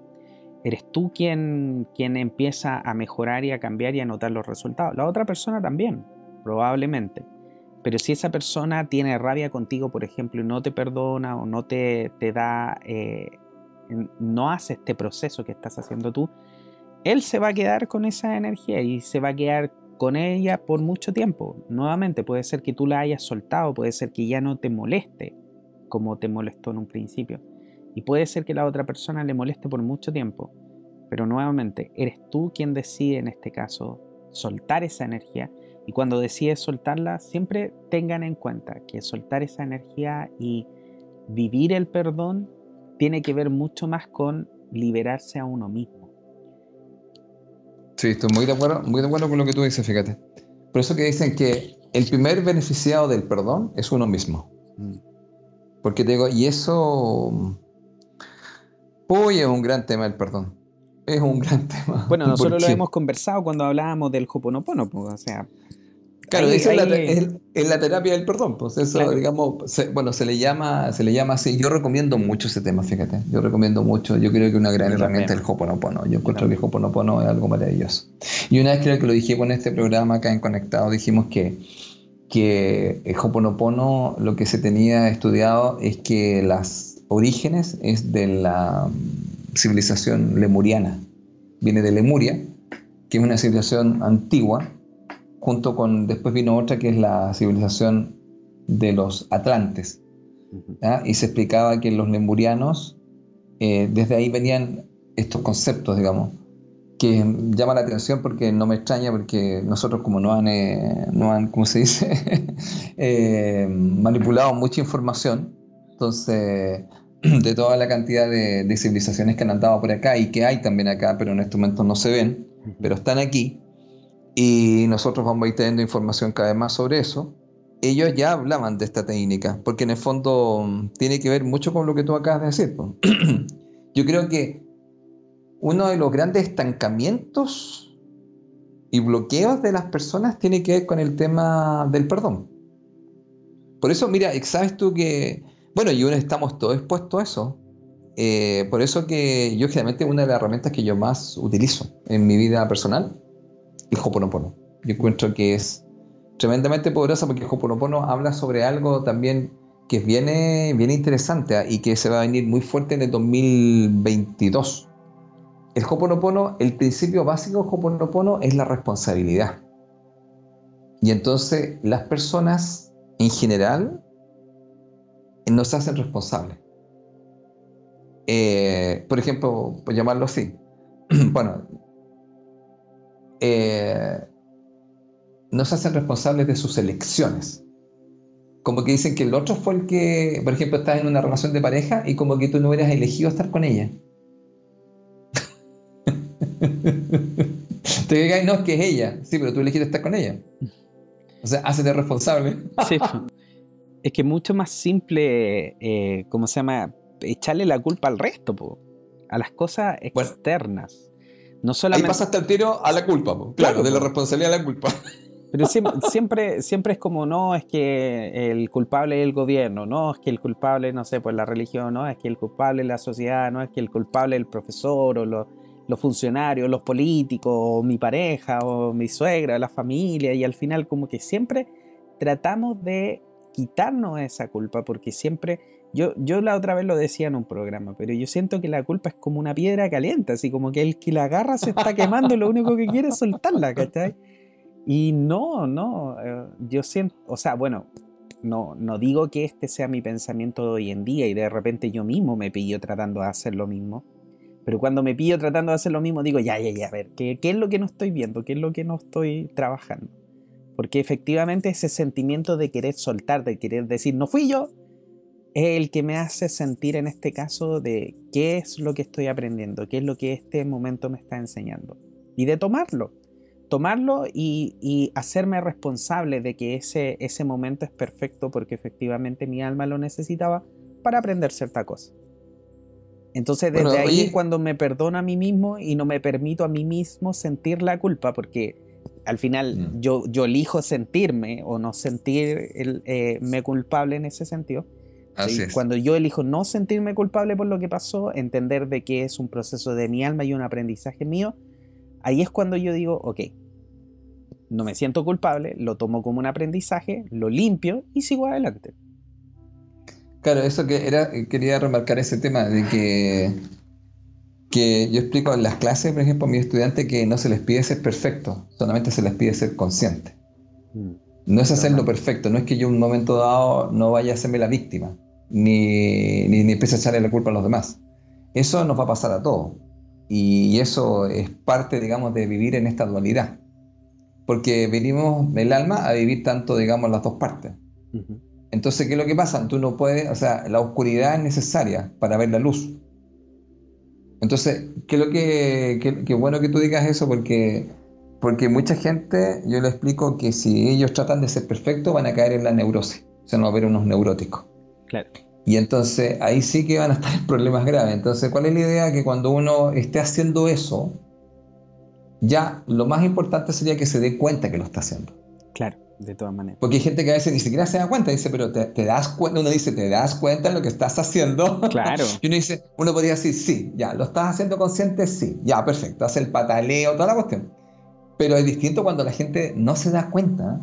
Y eso yo creo, bueno, por eso hablamos de la conciencia o de la inconsciencia. Y en este proceso también es súper importante también lo que tú acabas de decir, ¿sabes? Que también el tener compasión y empatía por nosotros y perdonarnos. Por nosotros mismos, sí, totalmente. Tenemos que partir por nosotros, porque muchas veces vamos a estar en, eso, en esas dinámicas, como yo les llamo, donde mayormente un día te vaya a levantar súper atravesado, no vaya a tener pelea. Bueno, y tú, tú sabes que eso pasa generalmente entre las parejas y entre, entre la familia, y eso puede pasar mucho. Pero es, también porque, bueno, es, parte. yo, mira, hay una historia muy simpática que me acordé ahora, de que había un maestro, eh, ya no recuerdo, era de la India, un maestro, no me recuerdo el nombre de él, pero contaban que era un maestro súper potente, ¿sí? Y este maestro era considerado súper sabio. Y tenía una señora, pero que era terrible, la señora terrible, terrible. ¿eh?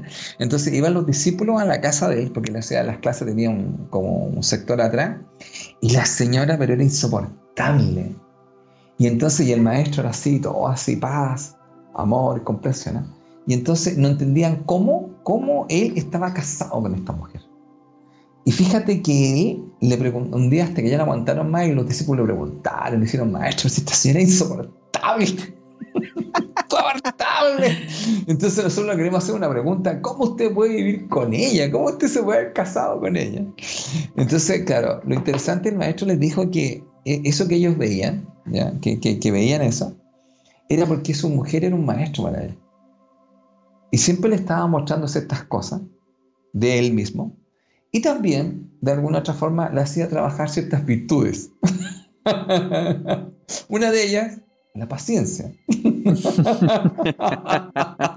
Entonces decía que, claro, que cuando tú te, tú te encuentras con algo así, él siempre estaba en un entrenamiento con ella. ¿Ya? Ahora, ¿qué es lo que había hecho su esposa? Lo había ayudado mucho. Mm. Porque él había cada vez agrandado, por decir, o aumentado su tolerancia, su paciencia, su comprensión. ¿Ya? Pero también tenía súper claro que la mujer lo amaba, lo cuidaba, lo quería, a veces lo retaba porque no hacía las cosas o porque, no sé, no hacía esto, no comía esto. Pero fíjate que es interesante, ¿ah? porque a veces, eh, por llamarlo así, ¿ah? nuestros grandes maestros a veces son como estos grandes desafíos que nosotros tenemos, ¿ah? como tú lo planteaste al final. Él en el fondo usaba el concepto que tú dijiste. Daba las gracias por tener a esta mujer, que no era lo maravillosa que dijeran sus alumnos, pero sí a él le había ayudado mucho su crecimiento y le seguía ayudando y que una cosa importante, le seguía recordando ciertas cosas a él. Así que eso es súper común. Sabes que tú, sabes tú que a mí me, ha tocado ya muchas pacientes. Eh, obviamente no voy a dar nombre ni nada acá, pero me han tocado muchos pacientes con ganas, por ejemplo, de, irse, de salir del país, de, de escaparse, entonces cuando, cuando empiezan así como, no, yo tenía planes de irme, la verdad es que, pucha, por esto de la pandemia no podía hacerlo ya. Entonces, dentro de mí aparece eh, ahí el Juan Pablo terapeuta que dice al tiro así como, ya, ok, ¿de qué se está escapando? Porque efectivamente, y bueno, y después obviamente lo descubrimos, lo descubrimos, lo conversamos, si estamos trabajando con el tarot lo podemos ver, si estamos trabajando con las regresiones también. Pero efectivamente la persona cuando se da cuenta de que, de que está buscando tratar de salir de algo, de alejarse de alguien o de una situación que le está produciendo incomodidad y que esa situación es perfecta para poder aprender cierta lección que él o ella viene a aprender a esta vida, entonces pierden esta sensación de querer salir arrancando. Puede ser que la persona quiera viajar igual, puede ser que la persona se quiera ir a vivir a otro lugar. Está súper bien.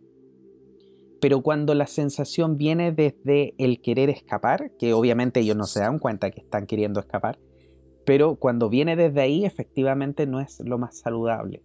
Porque lo hemos dicho en otros programas, si no lo aprendes aquí, lo vas a aprender allá. Tu alma te lo va a llevar así como, ok, te viniste para acá, te pongo a otra persona que te vaya a mostrar lo mismo. Entonces, en ese sentido, eh, yo siento que, el alma es muy sabia, es muy sabia eh, poniéndote esa, todas esas eh, personas alrededor tuyo, todas esas situaciones alrededor tuyo. Y estas personas, como tú decías, que quieren ser perfectas, tienen que tener en cuenta que la perfección que ellos quieren lograr es una perfección desde la mente y es una perfección desde la mentalidad humana, no desde la espiritualidad. Porque si estamos hablando desde el punto de vista espiritual, yo les tendría que decir que ellos ya son perfectos. Y que cada acción y cada reacción y cada situación y cada persona que está enfrente tuyo es perfecto. ¿Es perfecto para qué? Para que tú aprendas lo que vienes a aprender. Porque efectivamente quizás tú vienes a aprender lo que es el amor por ti, lo que es tener el coraje para salir adelante, lo que es tener la fuerza, la fortaleza, el creer en ti, el amor propio. ¿Y qué necesito para poder desarrollar todo eso? Bueno, necesito un papá que lo único que haga sea decirme cosas malas de mí, necesito una mamá que me haya dejado, necesito sentirme solo, necesito sentir todo eso. ¿Para qué? Para poder darme cuenta que el que tiene la fuerza interna soy yo. Entonces lo que hablábamos delante, lo bueno o lo malo, nosotros podemos plantear que esa vida es una vida súper mala. Oh, mira todo lo que ha pasado. Y es verdad. No puedo decir que no sea una situación mala en el momento específico que tú la estás viviendo, pero tú cuando te das cuenta de que tu alma te está llevando a vivir ese proceso y es para que tú puedas aprender la lección, tú ahí es cuando empiezas a agradecer. Y ahí es donde yo siento que efectivamente nosotros hacemos este cambio y un cambio poderoso. Mira, yo me encuentro súper bueno lo que tú dices, porque yo, por ejemplo, siempre a mis estudiantes les digo que que el tema es el dolor. ¿En qué aspecto? De que todo lo, por llamarlo así, todo lo, entre comillas, vamos a llamarle bueno, bueno, ah, o placentero, claro. o bienestar, eso no es problema para nadie. Sino que el tema es qué hago con lo que no es placentero, con lo que no es lo, que, lo que estamos hablando, lo que es doloroso. ¿Qué hago con eso? Mm. Entonces, eh, yo creo que el, gran tema, digamos, eh, sería la administración del dolor. Así le llamaría yo. Sí. Está, bueno, está, bueno, como, está bueno el nombre. Sí, como un nombre para un curso. Administración del dolor. Aprende a administrar tu dolor. claro, lo anoté un poco porque aprende a administrar su dolor, claro. Entonces, yo la, cuando converso con mis estudiantes muchas veces, bueno, yo te hablo así porque siempre estoy en conversación con estas personas que, que te van mostrando distintas cosas y te van enseñando. Y yo siempre le digo a ellos, en general le digo, mira, si el tema está en el dolor nomás, es cómo, cómo lo administro, cómo lo manejo, o sea, ¿qué voy a hacer con él? Y ahora, yo le digo, ¿qué voy a hacer con él? O sea, ¿me va a estancar? ¿Me va a hacer sufrir todo el tiempo?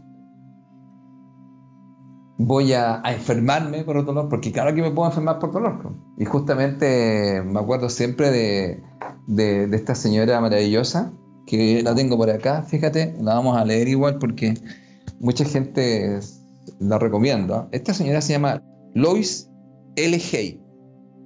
Lois L. Hay se escribió un libro que se llama Sana tu cuerpo. Y esta es una de las mujeres más extraordinarias que yo he conocido. Esta señora eh, fue la que explicó todo el tema de cómo cada vez que tú tienes una situación en tu cuerpo físico, esto tiene que ver con alguna situación no resuelta por ti y te da a ella una, yo le llamo una curación ya espiritual, que lo hace mediante una, ¿cómo se dice? Una nueva pauta mental. entonces ella, esta mujer, Luis, que, que después tuvo también eh, tuvo su editorial, esta señora, fíjate, eh, enseñaba todos estos temas de la mente, cómo la mente puede trabajar sobre el cuerpo físico. Y ella explicaba, fíjate, que mm, ella estaba estando, me refiero, enseñando todas estas cosas metafísicas y del poder de la mente sobre el cuerpo. Y ella, fíjate, le diagnostican un cáncer de vagina. Y fíjate que ella explica que no era en absoluto extraño, dice, que tuviera cáncer en la región vaginal habiendo sido violada a los 5 años de edad mm. y habiendo sido una niña maltratada. Entonces, ¿qué es lo que pasa? ¿Qué hago con el dolor? Cuando no lo administro de una mejor manera, esto se manifiesta en una enfermedad. Y esta mujer justamente empieza a hacer todo un, todo un estudio sobre todo esto y ella dice que mediante la curación mental, ella, consciente de que el cáncer proviene de una actitud de resentimiento, lo que estamos hablando, muy hondo, que se mantiene durante mucho tiempo hasta que literalmente, como ella dice, le corroe el cuerpo y le trae este cáncer de vagina. Entonces, ¿qué es lo que es, qué es, lo que es importante? ¿Te das cuenta, amigo? ¿Qué hizo ella con el dolor? No lo pudo quizás administrar de mejor forma y le generó un cáncer de vagina. Entonces, ahí está el tema. Entonces, lo que estamos hablando en el fondo es cómo administro el dolor. ¿Cómo lo manejo? ¿Qué hago con él?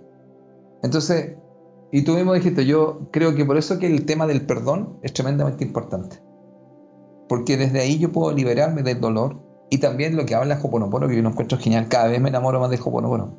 ¿Sabes por qué? Porque Hoponopono explica algo que nosotros no teníamos tan metido en la cabeza antes. Ellos explican que nosotros tenemos programas y que lo único que tú tienes son memorias y esas memorias se repiten constantemente. Entonces, ¿qué es lo que él te dice? Limpia las memorias y limpia los programas. ¿Cachai? Entonces, es como cambiar el software. Es el reseteo. Entonces, yo, imagínate de los tiempos que vienen hablando esto. Entonces te dice, lo te dice, hace tiempo, mira, ahora estamos en 12-12, mira, ahora acabo de mirar otra vez 12-12.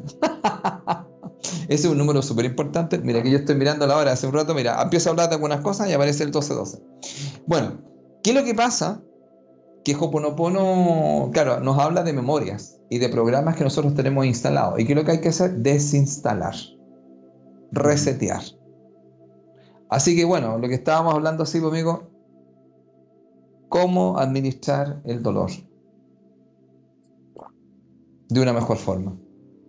Yo creo que es un muy buen tema. bueno, es, como una terapia en el fondo, es como administrador, porque fíjate que nadie se queja, ay, me dieron un millón de pesos más. Nadie se queja, digamos, que lo haya, haya tenido tanto placer. Nadie se queja de eso. Uy, que me quisieron harto, fue demasiado. Me estoy quejando.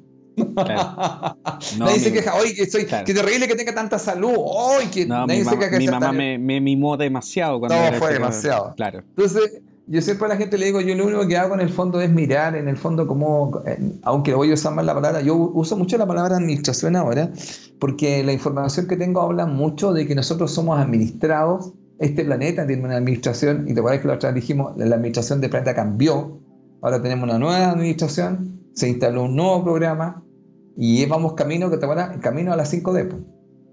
Así es. bueno, Felipe, Genial la conversación que hemos tenido el día de hoy. Y por supuesto agradecemos a cada uno de, estos, de nuestros amigos que nos escuchan, que nos comparten, que, que se sientan aquí a, a, tener estas conversaciones con nosotros, porque independiente que estamos aquí con Felipe, sabemos que ustedes están presentes, que nos están escuchando, que tienen sus opiniones y que tienen también sus ideas acerca de todo esto. Así que, como siempre, les pedimos, por supuesto, que ustedes eh, nos hagan llegar sus opiniones a través, en este caso, de las redes sociales, a través del Instagram de Felipe, que es eh, caravantes.felipe, a través de mi Instagram, que es eh, jploaizao, y por supuesto, se pueden contactar con nosotros a través de ahí y mandarnos los mensajes también a través del Instagram oficial de Mística que cambió, ahora es Mística TV Oficial. Sí, para que, Para que lo puedan buscar y para que obviamente nos puedan mandar sus mensajes. Así que lo invitamos, por supuesto, a que siempre nos dejen sus opiniones, porque para nosotros es muy importante saber qué ustedes opinan de todo esto, qué les hace sentido y, por supuesto, eh, saber que están ahí compartiendo con nosotros todos estos temas. Y les quiero comentar, como siempre, que Felipe Caravantes es formador y orientador a través de la sabiduría de los números, facilitador en el desarrollo de la conciencia, si te quieres contactar con Felipe lo puedes hacer en el correo contacto arroba felipecaravantes.com, en el Facebook Felipe Caravantes Bernal y en Instagram como caravantes.felipe. Y por supuesto, querido amigo, yo soy Juan Pablo Loaiza, terapeuta holístico, especialista en regresión a vidas pasadas y también tarot terapéutico Osho. Si te quieres contactar conmigo, lo puedes hacer a través de www.juanpabloloaiza.com en mi celular más 569-620-81884 y en mi Instagram y Facebook como JP Loaiza O. Muchas gracias, queridos amigos, por compartir esta maravillosa tertulia que hemos tenido con mi amigo Felipe. Hoy día, tema libre. Hablamos de muchas cosas. Yo siento que, que hablamos un poquito de cada una, después como que todas se fueron uniendo. Siento que hubo una, una, una cierta armonía dentro de lo que hablamos, aunque saltamos de un tema a otro, creo que, todos los temas convergen en lo que al final estábamos hablando de lo que es el perdón de el perdón y, y como dijiste tú Felipe cómo administrar el dolor así que le agradezco a cada uno de ustedes por supuesto por invertir el tiempo en poder escucharnos y les pido de todo corazón que nos puedan eh, compartir para poder llegar a muchas más personas y por supuesto, como siempre, dejo a mi querido amigo Felipe también para que se pueda despedir de ustedes. Ah, bueno, mira, ¿sabes qué? Quiero decir unas palabras al cierre. Ah, tan igual que en los programas, eso. claro. Mira, ¿sabes qué? Bueno, partimos hablando un poco del tema del sufrimiento. Y. Mm, bueno, yo estoy trabajando en algo igual que quiero dejarle a la gente igual porque creo que cada persona lo puede hacer. ¿eh? Eh, mucha gente como está sufriendo y pasándolo mal y a veces ven este lugar como algo muy terrible. Eh, yo tengo la siguiente creencia, que usted puede crear el cielo en la tierra. Para eso, estoy hablando desde el concepto de ir a, o sea, una nueva conciencia, es ser parte de la solución más que del problema. Para eso, yo definiría dos pasos. El primero, descubrir una nueva forma de pensar sobre uno mismo y la realidad. Ese es su trabajo personal. Y el segundo paso, ser proactivo y elegir una nueva forma de ser a partir de esta nueva comprensión que tiene. Es decir, pensar, si lo defino en las palabras más simples, pensar de una forma distinta y actuar desde una, una nueva forma de ser. Creo que no todos podemos crear el cielo en la tierra. Y eso depende de cada uno de nosotros. Porque bajo mi concepción y mi punto de vista, es lo que viene hacia nosotros. Pero indudablemente eso también depende de nosotros. Em, bueno, yo eso es un planteamiento que hago. Si alguien quiere crear el cielo en la tierra, yo le dejo esos dos pasos. Indudablemente esto es un trabajo personal. yo por lo menos estoy trabajando en ese tema de cómo crear el cielo en la tierra y ser parte de la solución y y no ser parte del problema. Porque hay mucha gente que tiene muchos problemas y la pregunta es, ¿Cómo lo resolvemos? Creo yo que cada persona puede crear su propio cielo en la tierra. Yo creo que mi amigo se está creando su propio cielo en la tierra. y lo está haciendo día tras día, haciendo un trabajo, ¿cierto, amigo? Así es. bueno, Eso, sería, eso, diría yo, amigo. Todos tenemos la posibilidad, efectivamente, como tú dices, de crear el cielo aquí en la tierra y depende nada más de ustedes. Yo creo que, cada uno de ustedes tiene el poder de, hacerlo, de lograrlo. Utilice su imaginación, como Felipe dijo. O sea, para mí la imaginación es el telón donde nosotros podemos expresar lo que estamos creando para nosotros mismos. Así que no dude en utilizar su imaginación, porque ahí está todo, todo el poder que nosotros tenemos. Eh, desde ahí parte. Así que mm, muy, muy de acuerdo con todo eso y piense, medite lo que quiere, eh, atráigalo, eh, imagínelo, sueñelo y se le va a hacer realidad. Así que cree nomás en su cielo eh, aquí en la tierra. Lo puede hacer. Creemos en usted. Muy bien. Queridos amigos, nos estaremos viendo entonces la próxima semana en otro episodio de Conectados por supuesto con el maestro Felipe Caravantes, a quien le deseamos que tenga una muy buena noche. Que esté muy bien, querido Felipe. Igual tú, amigo. Y buenas noches, amigo, y que les vaya muy bien. No se olviden de crear su cielo en la tierra. Así es, ustedes pueden.